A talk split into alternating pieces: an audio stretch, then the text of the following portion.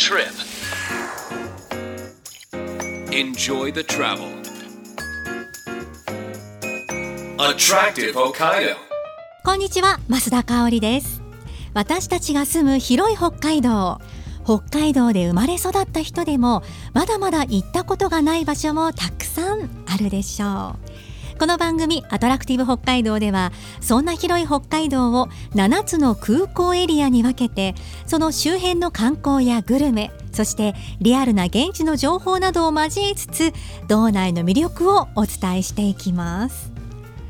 メッセージが私がね金曜日に担当している番組につい先日いただいたんですけれどもラジオネーム北九州の SK2 さんから今週もアトラクティブ北海道も拝聴しました。ありがとうございます。道外の北九州在住の私にとって大好きな北海道の魅力を詰め込んだ聞いてて北海道に行きたいと思う内容です。毎週必聴ですというそんな嬉しいメッセージありがとうございます。これね北海道の方にとってもきっと道民にとってもあこんな場所あったんだとかって発見になると思うんですけど道外の方にとってもですねやっぱりこうガイドブックには出ていないような現地の方のこうリアルな旬な情報というのもお届けしていこうと思っていますので北九州の SK2 さんもぜひね楽しんでいただければとメッセージもありがとうございます。今週は帯広空港周辺エリアのご紹介ですよ。お楽しみに.アトラクティブ北海道空港拠点にレンタカーを借りたり列車やバスで周辺スポットを旅すると時間に余裕を持って楽しむことができるそんな旅はいかがでしょうか？新千歳空港旭川空港稚内空港女満別空港釧路空港帯広空港函館空港。この7つの空港を拠点に周辺エリアのおすすめ情報などをご紹介します。今週は帯広空港周辺エリアのおすすめ情報をお届けしていきます。帯広空港から北に向かうと目室町清水町そして1時間ほどドライブすると新徳町に到着します。新徳町は北海道のど真ん中。美しく大しい東大雪の山々と日高山脈に囲まれた町です。リゾートの町としても知られていてカリカチ高原を中心に乗馬スキーカヌーラフティングゴルフなどさまざまなアクティビティを楽しむことができます。また日本初のヒグマのサファリパークサホロリゾートベアマウンテンがあります。広大な敷地の中で大自然の中で暮らすヒグマたちの姿を観察できるんです。ヒグマを観察するには3つの方法があって1つはベアウォッチングバス。鉄格子で守られた専用バスで森の中を動き回るヒグマを観察。ヒグマたちと同じ目線で見る世界は臨場感たっぷりなんだそうですよ。続いて高台の遊歩道コースは札幌の自然を感じながらのんびりと暮らす愛らしいヒグマの姿を見ることができます。そしてベアポイントと呼ばれるベアマウンテン中央に位置するガラス張りの観察施設。これ目の前に迫るヒグマが観察できるんですよ。私実はねこのベアポイントから見たことがあるんですよ。札幌リゾートに行って。もう本当にね怖いっていう。ガラス越しであってもその迫力となんか怖いんだけどでももっと近くで見たいというねそのなんかドキドキ感っていうのもね味わうことができました。こういったヒグマの生態を学ぶことで野生のヒグマと共存していく術を考えるきっかけにしてみるというのも大切かもしれませんね。ベアマウンテンのホームページにはヒグマと共存する参加条というものが書かれています。これはヒグマと出会わないためのもの。一つは一人で山に入らない。2つ目は鈴やホイッスルなどで音を出して自分の存在を知らせる。そして3つ目はゴミは絶対に持ち帰る。ヒグマと共存していくためにはこの3か条を人間が守ることが大切なんですね。そして新特徴のお隣シムカップ村も都会では決して味わうことのできないありのままの美しい自然を肌で感じられるところです。そんなシムカップ村のカリブリ岳を源に流れるのが向川全長135キロ。最終的に向川町の市街地を経て太平洋に注ぐ一級河川です。そんな鵡川は北海道一の激流と言われていてスリリングなラフティングを楽しむことができるそうです。あなたはラフティング体験したことありますか？では鵡川のラフティングの魅力を伺います。FM ノースウェーブアトラクティブ北海道増田香織がお送りしています。ここからは鵡川のラフティングの魅力についてフライングドルフィンズのオーナーでいらっしゃいます佐藤隆一さんにお電話でお話を伺っていきましょう、はい、佐藤さん、はい、よろしくお願いしますはい、よろしくお願いします。もうお声が元気ですよね。大丈夫です。はい。佐藤さんはね、皆さんにリッキーさんとね、呼ばれているということで。はい、はい。私も今日は、今日はですね、リッキーさんとお呼びしていきたいと思います。よろしくお願いします。はい。リッキーさんは、ご出身どちらなんですか？えっ、ー、とね、出身は生まれは、はい。えー、お大阪の北区天満って言いまして、えー、もう梅田の近くど真ん中で生まれまして。それでずっと育ったのは枚方、あの大阪と京都の間の枚方っていうところで育ちました。そうなんですか。はい。で、大阪ご出身で、今はもう北海道に来られてどのぐらいになるんですか？もう三十年近くなりますね。あの北海道とその出会いは、十一歳の時に、一人旅で北海道来まして。一人で？ええ、それで周遊券で、えー、北海道をぐるぐる回りました。その時になんて北海道は広いんだ優しいんだ人が優しいんだっていうのが、えー、えー、第一印象で、えー、でもみんなには会う人会う人にはもうなんで11歳で来てるのって、宇宙人扱いされましたね。いやなかなか聞かないですもんね。それで19歳の時にヒッチハイクで、えー、日本を一周しまして、で、えー、その中で聞いたのが北海道と長野県と沖縄だったんです。で、えー、沖縄は、その時はちょっと遠いな、でそれで長野県は目の前が山だからちょっとちょっと行き詰まるな。で、やっぱり北海道がいいっていうので、えー、19歳に北海道は好きになりました。えー、うん、でそこからこの北海道の魅力をもっと多くの人に伝えようということで、それから東京で四谷でサラリーマンとかもやってまして、はい、それで北海道に住むっていう計画を立てまして、えー、200万円のお金を持って 握りしめて、えー、で誰も知らない富良野に来ました。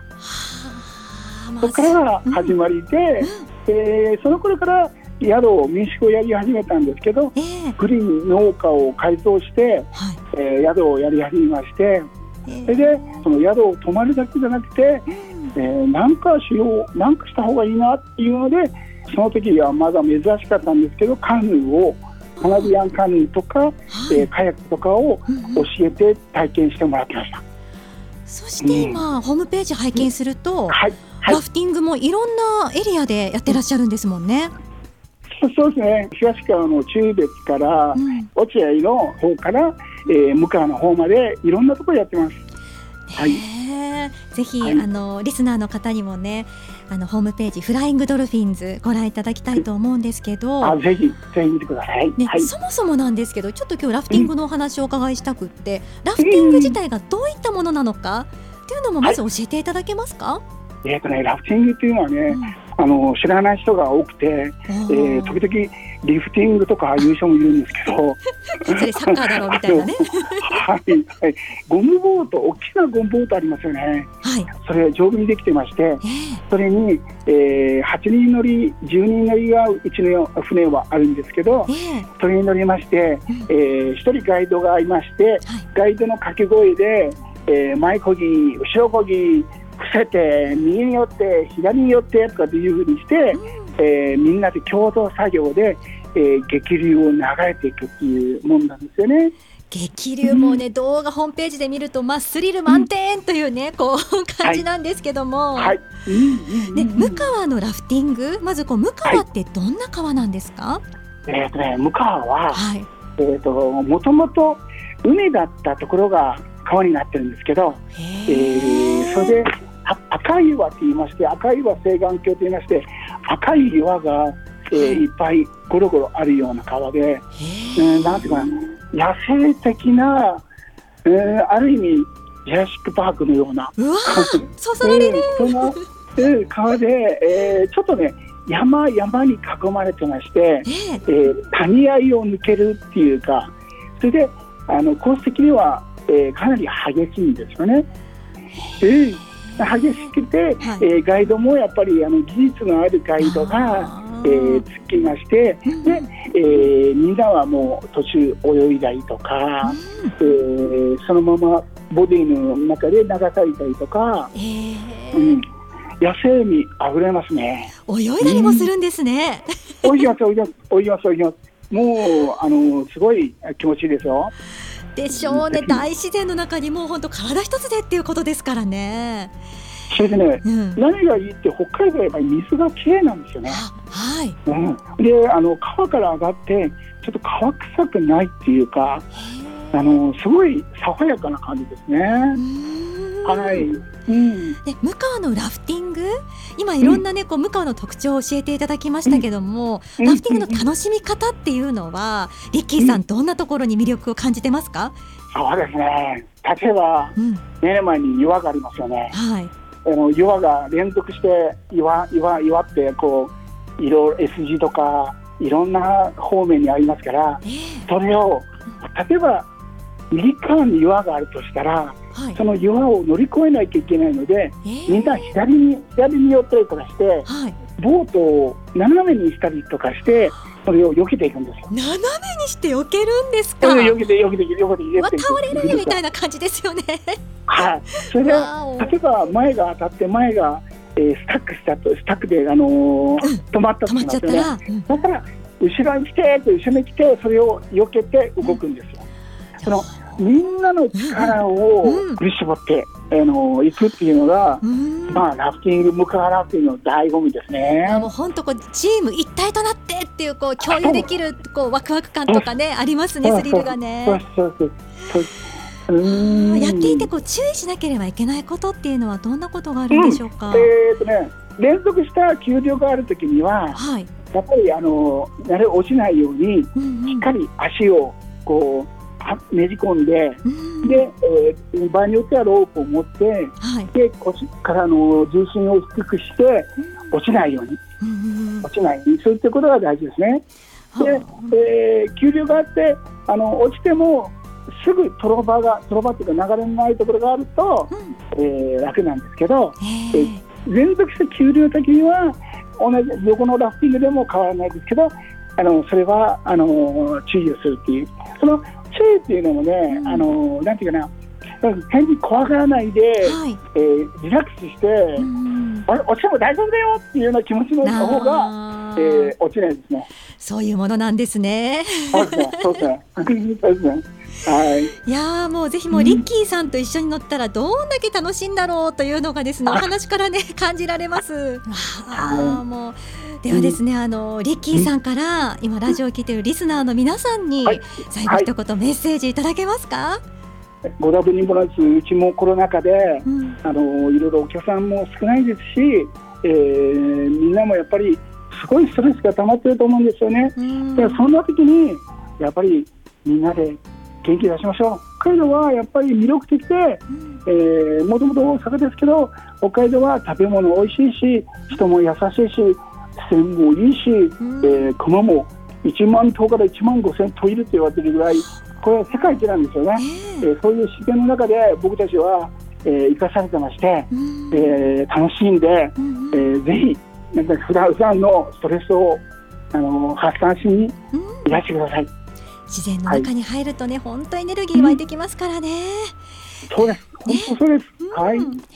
そんな魅力的な鵡川のラフティングについて、はい、今日はね、フライングドルフィンズのオーナー佐藤隆一さん、はい、リッキーさんにたっぷりとお伺いしました。リッキーさん、はい、ありがとうございました。はい、ぜひお持ちしますんで、皆さん元気で。Attractive Hokkaido.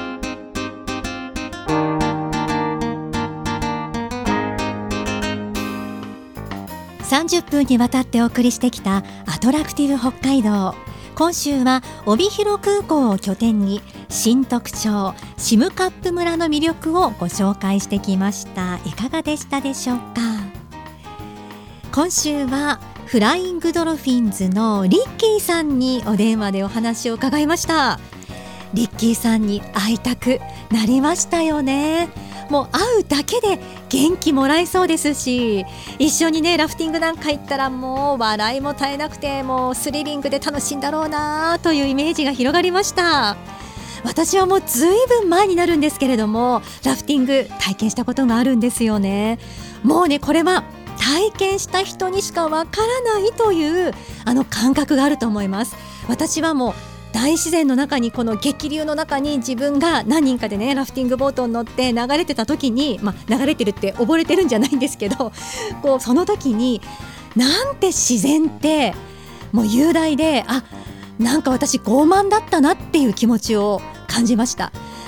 なんか人間がいて自然があると思ってたけど自然の中に私たちが生かされているんだっていうことをこう体を持って肌を持ってね感じることができる体験っていうのは本当にね貴重な体験今もやっぱり心に残っているので機会があったらねラフティングもうやったことある方もない方もよかったらねあのホームページなどご覧になってみてくださいね。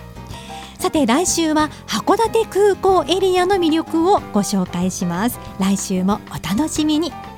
お相手は増田香織でした。バイバイ。